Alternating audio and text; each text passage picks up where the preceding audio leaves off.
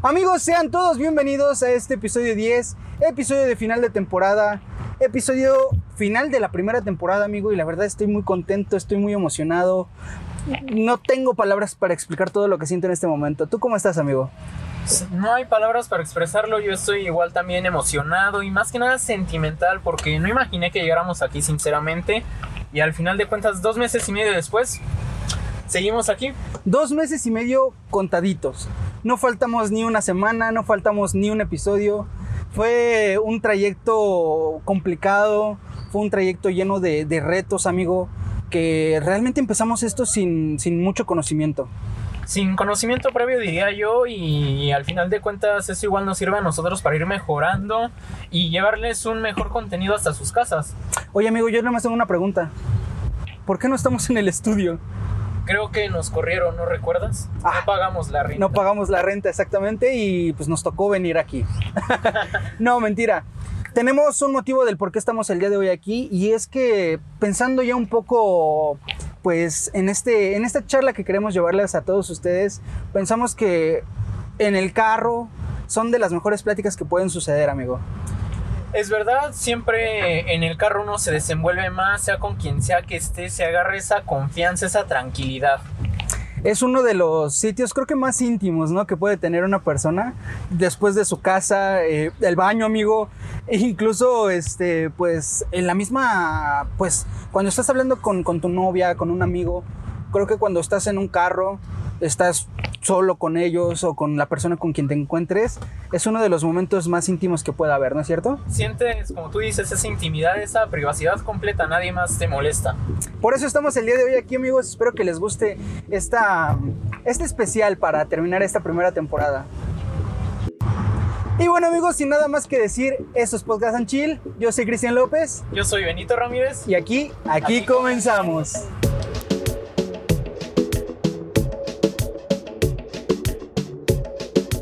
Bueno amigo, el día de hoy para comenzar eh, les preguntamos a todos ustedes en nuestras redes sociales de qué les gustaría que habláramos el día de hoy en este especial de final de temporada y les agradecemos muchísimo a todos los que comentaron. Gracias a ustedes tenemos el episodio de hoy básicamente. ¿Y qué, les, qué te parece si comenzamos con lo primero? Estaría perfecto, pero antes se nos olvida algo, ¿eh? Oh, tienes toda la razón amigo. El día de hoy quédense hasta el final del video porque les traemos la dinámica del giveaway. Les vamos a estar explicando en qué consiste, cómo pueden participar, eh, pues los pasos que tienen que seguir para poder ganar y sobre todo qué se pueden ganar, los premios que estaremos eh, rifando, ¿no? Así es, así es esto y, y pues no se lo pueden perder al final de cuentas. Quédense hasta el final del video porque estaremos dando todos estos detalles de este giveaway.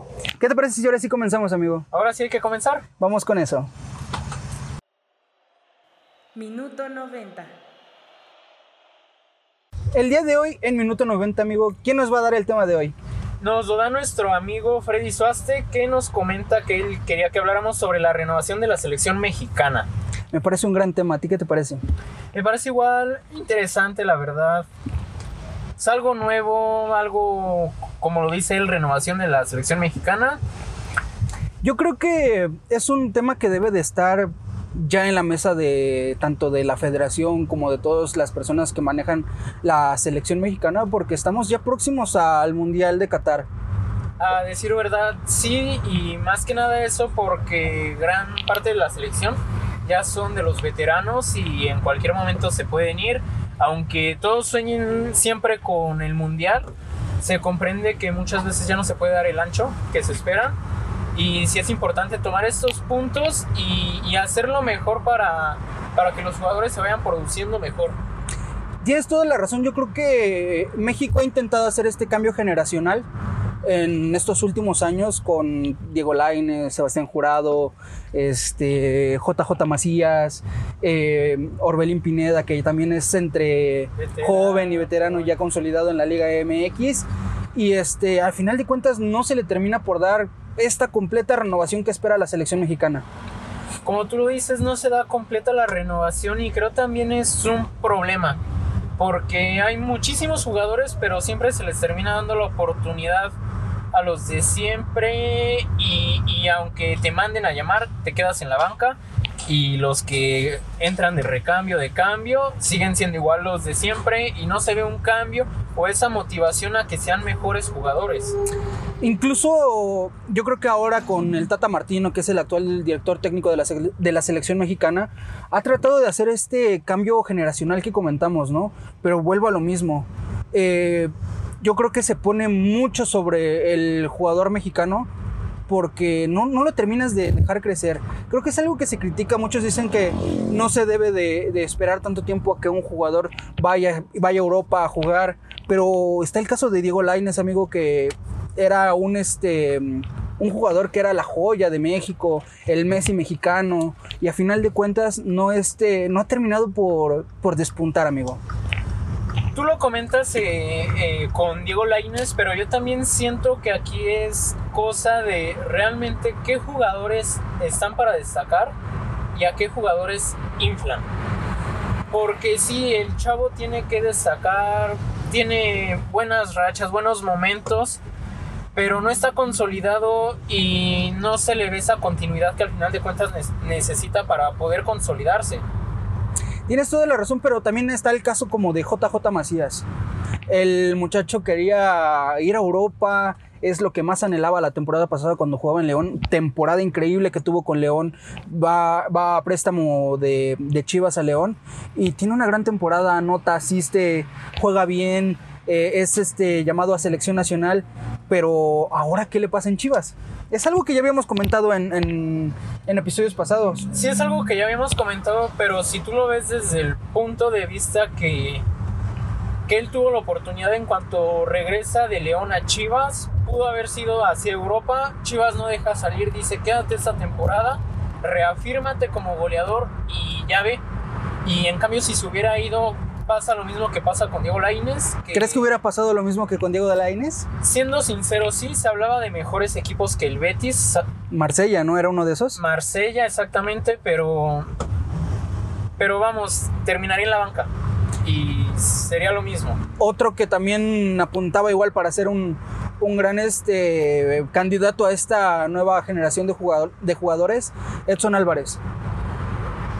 Edson Álvarez, que sí en su momento llega directamente a Europa, juega Champions, se veía que, que estaba escalando, pero se frenan. O más bien dicho, los frenan los directivos del Ajax y, y te vas directamente a la banca. Y ya de ahí no se ha dado mucho a destacar. Algo similar pasó con el Chucky Lozano. Lo retuvo Gatuso, ¿no? Así es, estaba, bueno, primero estaba muy bien en el PSV, pasa al Napoli, entra muy bien y Gattuso lo empieza a frenar, no le da ahora sí que vía libre para salir ni para que lo compren, dice yo lo quiero, pero se va yendo a la banca y deja de ser titularidad, deja de tener ese protagonismo que quisiéramos que tuviera. Sí, la verdad es que cuando llega al Napoli ya con, con este con esta posibilidad de jugar en una de las ligas top de Europa como es la Serie A, eh, llega en su primer este partido, creo que fue contra la Juventus, contra la Juventus, contra Cristiano Ronaldo y anota, amigo. Un partido muy bueno, perdón que te, que te interrumpa, amigo. Este, un partido muy bueno en donde realmente tenía todo para llevárselo el, el Napoli, más sin en cambio deja ir también el partido y pues se nota la presencia del Chucky Lozano se nota y, hasta el momento siempre que entra es un jugador que luce, que destaca y siempre hay que tenerlo ahí en, en la mira, pero, pero es importante que, que, que, busquen dar mejores cosas todavía de las que ya dan, porque son magníficos jugadores, pero para tener ese protagonismo que necesitan. ¿Crees que para Qatar se pueda dar este cambio generacional, amigo, que busca la selección mexicana? Completamente no lo creo. Yo esperaría que sí, porque es algo que necesita completamente cosas distintas. Forma de juego sí se ha visto hasta es un cambio, porque con directores anteriores, la verdad, no jugaban a nada. Ganaban, pero no jugaban a nada. El pasado director técnico, ¿no? Este, ¿cómo se llama? Osorio. Osorio, que jugaba con las patas, básicamente, o dirigía con las patas, porque, pues, vaya, muchas cosas que cuestionarle a ese a este director técnico colombiano. y no terminó tampoco por despuntar, amigo. No termina por despuntar, sí, tú lo dices, pero te digo, para Qatar yo espero que sí, también se vienen Juegos Olímpicos, se viene esta selección que son normalmente jugadores nuevos, jugadores frescos, jugadores jóvenes, sí, uno, dos o tres máximo experimentados, pero todos nuevos y esperemos se les inyecte ahí esa pasión para que, para que mejoren y así se destaquen Qatar. Pues yo también espero que este cambio generacional se empiece a dar ya, porque como dices, Qatar está a la vuelta de la esquina. Prácticamente falta nada para que arranque esta Copa del Mundo. Y pues México tiene que dar ese, ese golpe de autoridad que tanto busca, ¿no, amigo? Buscar el quinto partido. Buscar el quinto partido y por qué no el sexto y llegar a la final, al final de cuentas, no solo conformarnos como siempre lo hacemos. Cuéntenos amigos, les van a estar apareciendo en nuestras redes sociales en la pantalla para que nos cuenten ustedes qué piensan acerca de esta eh, nueva generación de, de, jugadores para la selección mexicana. ¿Y qué jugadores deberían de ser parte de esta nueva generación? Y también quién de la vieja escuela debería de complementar este cambio generacional porque no se puede dejar este, solamente a los, a los nuevos eh, cargar con toda la batuta de la selección mexicana. No, pero como tú dices, complementar y también quién debe de dar paso a esos nuevos jugadores. Bueno amigo, y el día de hoy para En el Radar vamos a cambiar un poquito la temática, aprovechando las, las fechas en las que nos encontramos, Día de Muertos, Halloween están próximos ya. ¿Y quién nos va a dar el tema del día de hoy? El tema del día de hoy nos lo da Michigan y nos propone leyendas urbanas. Amigo, me parece un gran tema. ¿Qué te parece si comenzamos con esto? Estoy muy emocionado por esto. Vamos allá.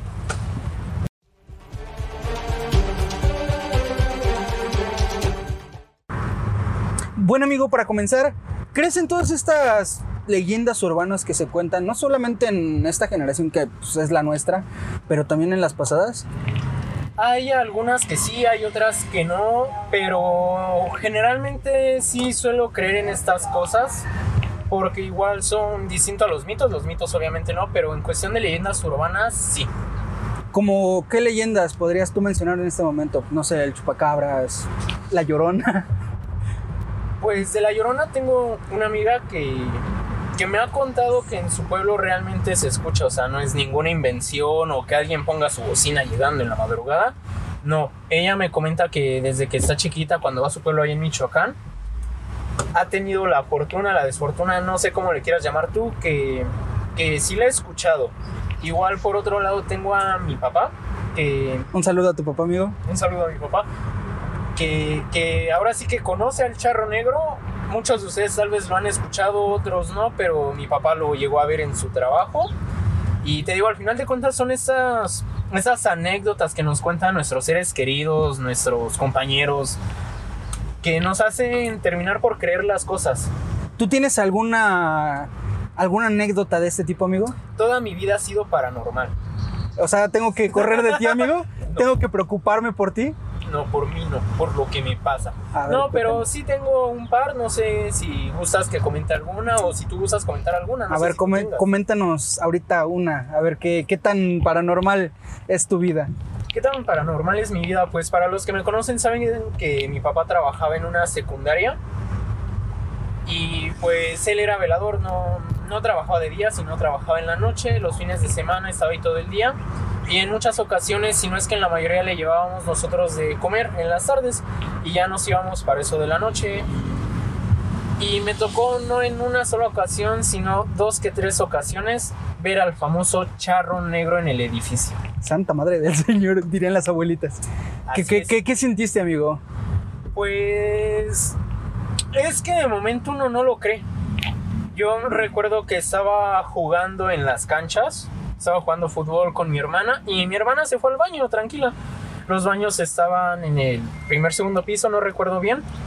Pero pues ella ya se había tardado y ella tenía la costumbre de que luego me dejaba ahí jugando solo.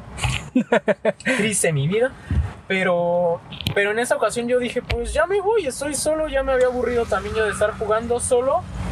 Y, y pasa esto que yo voy ahora sí que a la cocina, que era donde estaba mi papá, mi mamá, mi hermana ya y se me ocurre asomarme hacia arriba y ahí lo veo parado. ¿Cómo, cómo lo viste? ¿Qué, ¿Qué figura tenía? de charro, ¿Sabes? eh, montado en su caballo negro, él en su caballo negro, y ya dije dos veces caballo negro, tres veces, pero él igual todo de negro al final de cuentas, charro negro, y, y así otra vez. como si fuera una sombra totalmente. Y en otra ocasión me pasó lo mismo, pero en esa ocasión estábamos en las oficinas, no recuerdo por qué. Y ahí igual en las oficinas escuchaba cómo tecleaban las máquinas de escribir y las computadoras. Impresionante, pero es verdad. Y te digo, en esta ocasión me pasa de que igual voy bajando y me asomo para afuera y estaba de nuevo parado en ese edificio, montado en su caballo. Y esa vez sí me quedé y dije, esto sí es verdad. ¿Qué crees que, bueno, muchos no saben dónde vivimos, pero nuestro, donde vivimos nosotros, vaya, es un, es, es rural todavía, ¿no? Todavía no llega la urbanización como tal.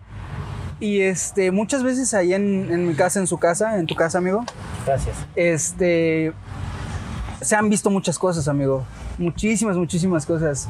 Desde sombras, desde sonidos, eh, platos que se oye que se caen, amigo, literal. Se escucha cómo se cae un plato, una taza, se escucha cómo se rompe y tú vas a ver y absolutamente nada, amigo. Y no es una, no son dos, no son tres, son muchísimas veces, amigo. Y es cuando te preguntas qué está pasando aquí, ¿no? Eh, sí, como lo comentas, te quedas pensando de qué está pasando aquí, de lo creo o no lo creo, o es producto de mi imaginación.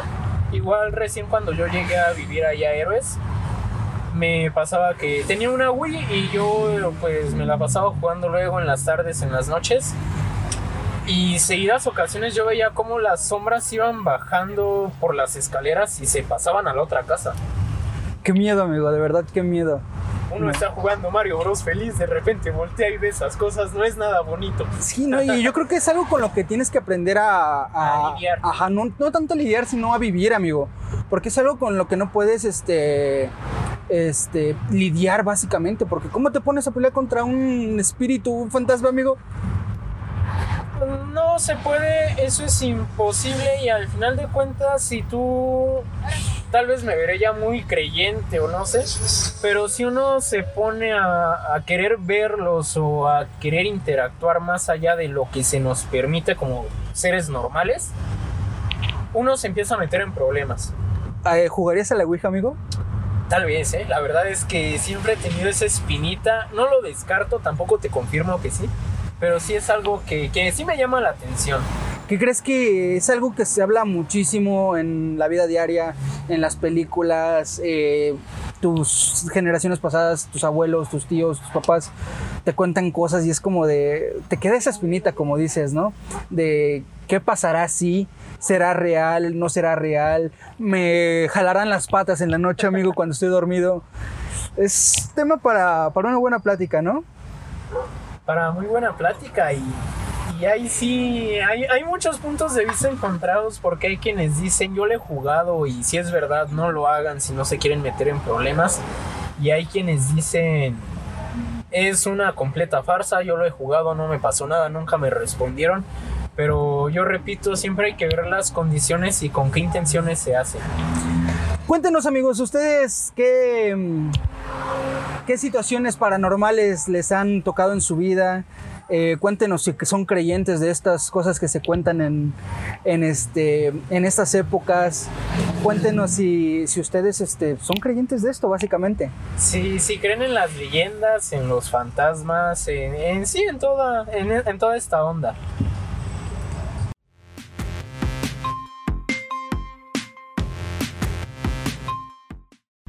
Amigo, el día de hoy para en 8 bits vamos a salirnos de, pues del mundo, no del mundo de los videojuegos, pero sí de plataformas, ¿no? Eh, sí, de plataformas, de todo esto que hemos venido co- hablando con anterioridad. se anunció o ya se había anunciado, vaya, este, esta nueva adaptación de Resident Evil de Netflix, ¿no?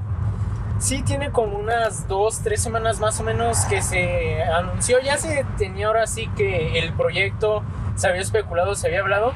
Sin embargo, hasta apenas hace, te digo, dos, tres semanas es que Netflix saca un tráiler para, para empezar a poder verlo de, de lo que va a ir. Sí, y la verdad me encanta cuando salimos de lo que es un juego, un videojuego de una consola y se hace una adaptación como, como va a ser esta de, de Netflix, ¿no? Y la verdad es que Netflix ha hecho buenas cosas y malas cosas realmente, ¿no? Entonces, no sé qué esperar de esto, amigo. ¿Tú qué esperas de esta adaptación de Netflix?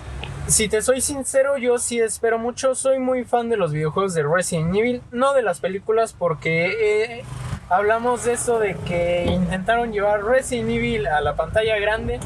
Lo hicieron, pero para todos los, los jugadores de fue un completo fiasco, hicieron con la historia lo que quisieron, no siguieron ninguna línea y termina por ser decepcionante y es todo lo contrario a que vemos ahorita con esa adaptación que inicia Netflix, donde se ve a Leon S. Kennedy, a Claire. ¿Crees que salga Nemesis, amigo? No sabría decirte si va a salir Nemesis. Ya hay ciertas películas también animadas donde sí salen este Nemesis. Nemesis. El Nemesio. Pero El Nemesis 10. El Nemesio, exactamente. Pero no sabría decirte si, si ahorita vaya a salir. Es poco lo que te, te deja ver este tráiler, pero, pero te deja esa espinita de, de- de quiero ver la serie. Y no solamente es este próximo estreno de la serie de Netflix, ¿No, no? sino que también para las consolas de nueva generación, Xbox Series X, PlayStation 5, saldrá un nuevo juego Resident Evil 8, amigo. Resident Evil 8, así es. Este intenta como que retomar un poco más de, de los primeros, como el 7 también. Que no se mezcló ya tanto con, con esos personajes tan marcados de siempre, Chris Redfield más que nadie. Exactamente. tanta acción, sino como que un poco más de historia. ¿Qué crees que creo que eso es algo que justamente como comentas le hacía falta a los juegos de, de Resident Evil? La verdad es que se habían perdido en el camino algunas veces, unos cuantos juegos eran muy buenos y al siguiente era muy malo y volvía a ser medianamente bueno. Entonces es la, la compañía o este, este insignia de Resident Evil es una, es una serie de videojuegos que tiene muchos altibajos, amigo. Tú, tú lo dices perfectamente. Un claro ejemplo es del Resident Evil 4. que El es- 3 venía, eh, uh, fue muy bueno.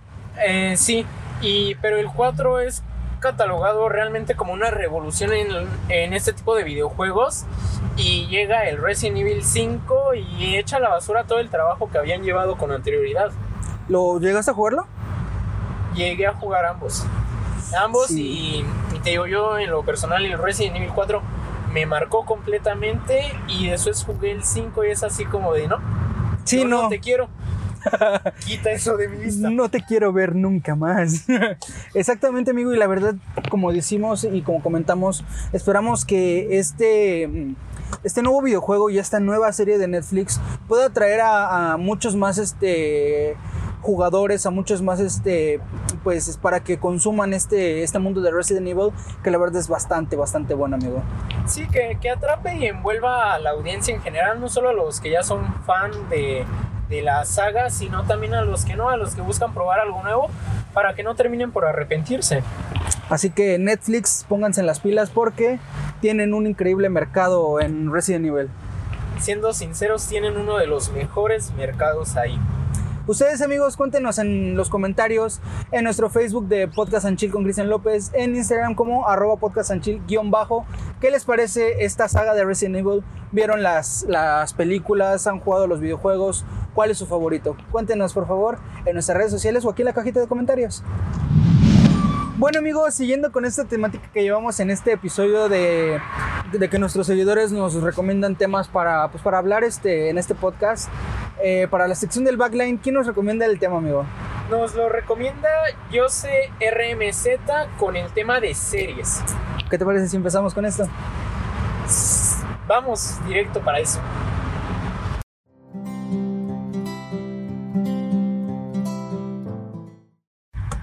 Bueno amigo, ¿tú qué piensas de las series de, de terror? Vaya, porque volvemos a lo mismo, estamos en, en fechas próximas de Halloween, de Día de Muertos. ¿Y ¿Qué piensas de estas películas y series de terror hoy en día? Series de terror no he visto más que unas dos, tres. Se me hacen buenas, intentan como que hacer algo distinto. Pero siento que terminan cayendo en lo que se ha visto en, en las películas de terror a últimos años.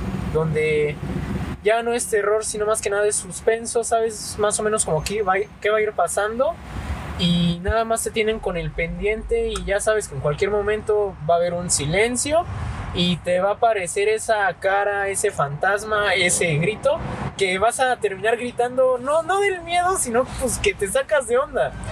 ¿Qué crees que eso es algo muy real? Que, bueno, yo la última película que recuerdo que vi en el cine como tal de terror fue Annabelle 2. Annabelle 2, bueno, esa fue la, pen- la- la penúltima. La última fue creo que eso, la de It. Pero, ¿qué crees que yo antes era de ver películas de terror sin ningún problema a las 3, 4 de la mañana, como muchos están muy sugestionados a eso? Y sin problema, ¿no, amigo? Pero yo creo que los años te cambian y este... ¿Y cómo se dice? Y llega un punto en el que realmente te asustas, amigo. Y de hecho tengo una anécdota chistosa acerca de esto porque esta vez que fui a ver este Annabelle 2, fui con mi hermana y esta mi hermana que no me deja mentir. Y este, en una escena justamente de estos, no, no creo que se llaman shooters o algo así. Ah, no, shooters son los de disparos, amigo, los videojuegos. Este, pues fue- sí, esta escena aparece Annabelle de la nada y tú te quedas así como de "Ay". ¿Y qué crees que pasó? Y literalmente yo estaba tomando mi refresco y salté, amigo. Pues al momento de saltar, todo el refresco me lo eché encima, amigo. La burla total. ¿Y sabes qué fue lo peor? Que fue lo peor ahí. Que tenía a dos chicas del- a mi lado derecho, amigo. Y este, amigo, fui la burla total. Totalmente fue un desastre. Las chicas se rieron de mí. Y pues yo, ¿cómo podía decir algo? Van a decir, este man se asusta con Annabelle. Pues mira, que no te sientas tan mal. Al final de cuentas hay quien tiene el refresco, las palomitas sin asustarse. Es comprendible. Y no ibas de blanco, ¿eh? Porque ahí sí Hubiera sido peor. Una burla masiva saliendo de, de la sala, todo mojado, el refresco marcado, lo que tú quieras. No fue tan malo tal vez como tú esperabas o, o como lo creías. Pues tienes toda la razón. A final de cuentas creo que quedó nada más en ese... Pues sí, en ese mal, mal momento, en ese momento de risa. Y este, y hasta ahí, ¿sabes? Pero vaya, volviendo a esta parte de las películas, de las series, eh, se ha perdido mucho la esencia del terror, del miedo, de, pues sí, ¿no? De, de traerte buen material de terror a, a todos nosotros que nos gustan las películas, ¿no? Sí, como. Como sí, como tú lo mencionas, es completamente nada más ya la parte de vender y no la parte de hacer buen cine de terror, porque tú podrás decir, le meten más efectos, más ficciones para que te causara un mayor impacto y sin embargo no, tú ves películas ya viejitas que siendo tan sencillas y tú podrías decir cómo te puede espantar eso, pero las ves y te causan un mayor miedo, un mayor terror que las películas de, ahora. Yo, yo recuerdo que de chiquito y todavía hasta la fecha, al ver vacaciones de terror con Pedrito, pero sonaba muy gracioso, pero la, la, la muñeca ahí, cada que la veía era como de quítala de frente. Amigo, ¿y sabes qué es lo, lo gracioso de todo esto? Que realmente eran películas de bajo presupuesto. Por ejemplo, había películas de vampiros que literalmente se veían los, los hilitos de donde colgaba el, El el vam- vampiro. Y si hablamos de vampiros, ¿sabes qué película es buenísima? Y no solamente de vampiros. Chabelo y Pepito contra los monstruos, amigo. Es increíblemente buena. Es mexicana, tiene Chabelo, monstruos, Drácula, el, el monstruo del lago Ness, eh, momias. Tiene todo, amigo, para hacer una gran película.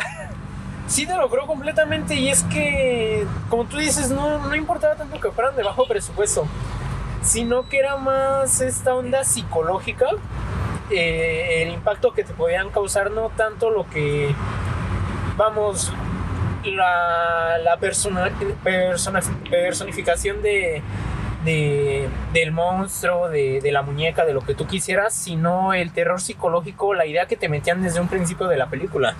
Exactamente. Y sabes qué, como dices, yo creo que algo que tiene el cine mexicano era, o que tenía, vaya, era eso, amigo. Que realmente era una película que te ponía tenso.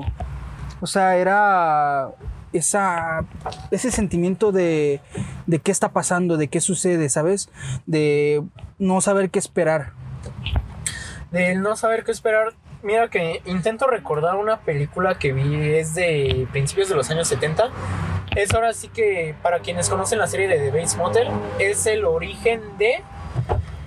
Y tú la ves así y dices, esta película no es de terror, pero un- un- una vez que te vas adentrando en el trama, en la historia, te quedas de what?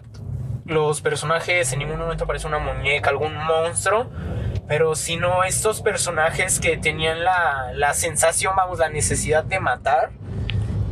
Es, es la que te genera ese miedo en esos tiempos y te digo, yo la vi hace 3, 4 años en Netflix. Ahorita si me acuerdo, si no después en- ahí se pone el nombre. Y te quedas, es mucho mejor que lo que se ve ahora y estamos hablando de los años 70. Te- ¿Cómo se llama? Terror en la calle del infierno. Este. Nada más no me vayas a decir cañitas, ¿eh? Chucky. Todavía Chucky era, era un. Un este. Una película que llegaba a darte miedo, amigo. La primera. Es- es- yo, yo en eso siento que es más como el miedo que, que te metían tus papás de no veas esa película, eh, te va a pasar algo malo, son muñecos que no... Y te metían esa idea de le va a pasar a mis muñecos si la veo. Porque yo recuerdo que mi mamá no me dejaba verla. Y era así como, yo la quiero ver. Y la primera vez que la vi sí estaba así con el nervio de, de no sabía qué iba a pasar y después me quedé con esa idea de, ¿y qué tal que un día me regalan un muñeco y me quieren matar, no? Así es, amigo. Bueno, ustedes cuéntenos de nuevo cuáles son sus películas favoritas de, de esta época de Día de Muertos, de Halloween. Amigo, ¿cuál es tu película favorita? De Día de Muertos, si te soy sincero, Coco y Macario. Uf, Macario. Macario es de mis películas favoritas en toda la historia del cine, amigo, en toda mi vida. Es de mis películas favoritas, de verdad, me encanta. Y bueno amigos, hasta aquí el final de esta primera temporada, amigo, el final de este episodio de 10 de Podcast and Chill.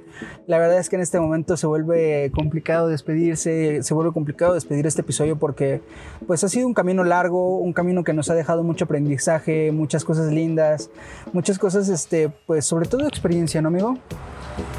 Experiencia, aprendizaje, se vuelve muy emotivo porque aunque ustedes no lo crean, este proceso para nosotros fue muy largo, hubo momentos de estrés donde dijimos, mejor lo dejamos hasta aquí. Yo en un principio no aparecía, yo no quería aparecer, empecé a aparecer atrás de cámaras, después él ya me obligó a aparecer aquí con ustedes, pero es al final de cuentas como lo, lo digo, es un aprendizaje, un crecimiento y nos llena de emoción llegar esas- hasta esta parte.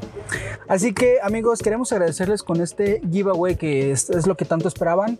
Bueno, este, lo que se van a poder ganar en este giveaway va a ser un paquete de micrófono número 800 para todos aquellos que quieran empezar en este mundo de hacer o crear contenido digital, en este mundo de YouTube, si quieren hacer podcast, si quieren hacer streaming, vaya, para que tengan una herramienta para poder este, hacer buen, buen material, ¿no? un buen contenido desde un principio y que no se desanimen si no tienen todo este ese material, este equipo que se necesita, aunque uno diga no se necesita, sí se necesita. Y qué mejor que si nosotros se lo podemos dar a alguien de ustedes que esté interesado en esto. Y bueno, las bases van a ser las siguientes. Para poderse ganar este, este micrófono, van a tener que seguirnos en nuestras redes de, de Podcast and en Facebook como Podcast and con Cristian López, en Instagram como arroba Podcast and Chill guion bajo, y también estar suscritos al canal de YouTube y tener la campanita de notificaciones activas. Cuando hagan esto, nos van a tener que mandar un screenshot de que están suscritos al canal, nos las mandan a nuestro Instagram para poder corroborar cuando se haga el sorteo. Ahora, van a poder este, comentar una publicación que les vamos a estar poniendo la semana que viene, en donde van a poder, pues vaya, tener libertad de poder comentar y, y etiquetar a quien ustedes quieran. Sí, como tú lo dices, esta publicación va a estar en Instagram. Es sin un límite de comentarios por persona. Eso sí, en cada comentario que, que pongan deben de etiquetar a una persona. Tal vez igual ahí estemos poniendo algún hashtag. Y ese va a ser igual, ahora sí que obligatorio, etiquetar a una persona. No hay límites de comentarios, lo volvemos a decir. Pueden etiquetar a mil personas si quieren. pero eso sí, a cada persona en un comentario distinto. Así es. Este sorteo va, va a comenzar o va a ser entregado el día que lleguemos a los 100 suscriptores. Estamos muy, muy cerca de llegar a esta meta. Es una meta ya cortita, vaya. Pero queremos que sea lo más rápido posible también para ustedes, ¿no? Sí, como para ustedes y también para nosotros al final del día y, poder entregarles este micrófono que sabemos que les va a servir muchísimo. Así es. Entonces, estén pendientes de las cuentas de Podcast and Chill, ya se los dijimos. En Facebook como Podcast and Chill con Cristian López. En Instagram como arroba Podcast and Chill guion bajo. Y amigo, unas palabras de despedida para esta temporada. Agradecerles nuevamente a todos los que nos siguen, a todos aquellos que desde el primer video nos empezaron a ver y hasta la fecha nos siguen viendo, a los que se fueron uniendo en los capítulos posteriores, de igual manera a los que nos empezaron a ver, nos dejaron de ver, no hay ningún problema, estamos totalmente agradecidos con todos ustedes porque se convierten de cierta manera en esta familia, en esta comunidad que estamos Formando. empezando a crear, empezando a formar. Y mil gracias a todos. Esto es muy triste. No quiero llorar. Así es de que ya no voy a decir nada más. Bueno amigos, se termina esta primera temporada, pero Podcast and Chill sigue. Así que esperen la segunda temporada, esperen nuevo contenido, esperen más secciones. Próximamente igual les vamos a estar comentando ya cuando estemos listos para sacar esta segunda temporada en nuestras redes sociales para que estén al pendiente. Y bueno amigo, sin nada más que comentar, yo soy Cristian López Yo soy Benito Ramírez. y esto fue Podcast and Chill.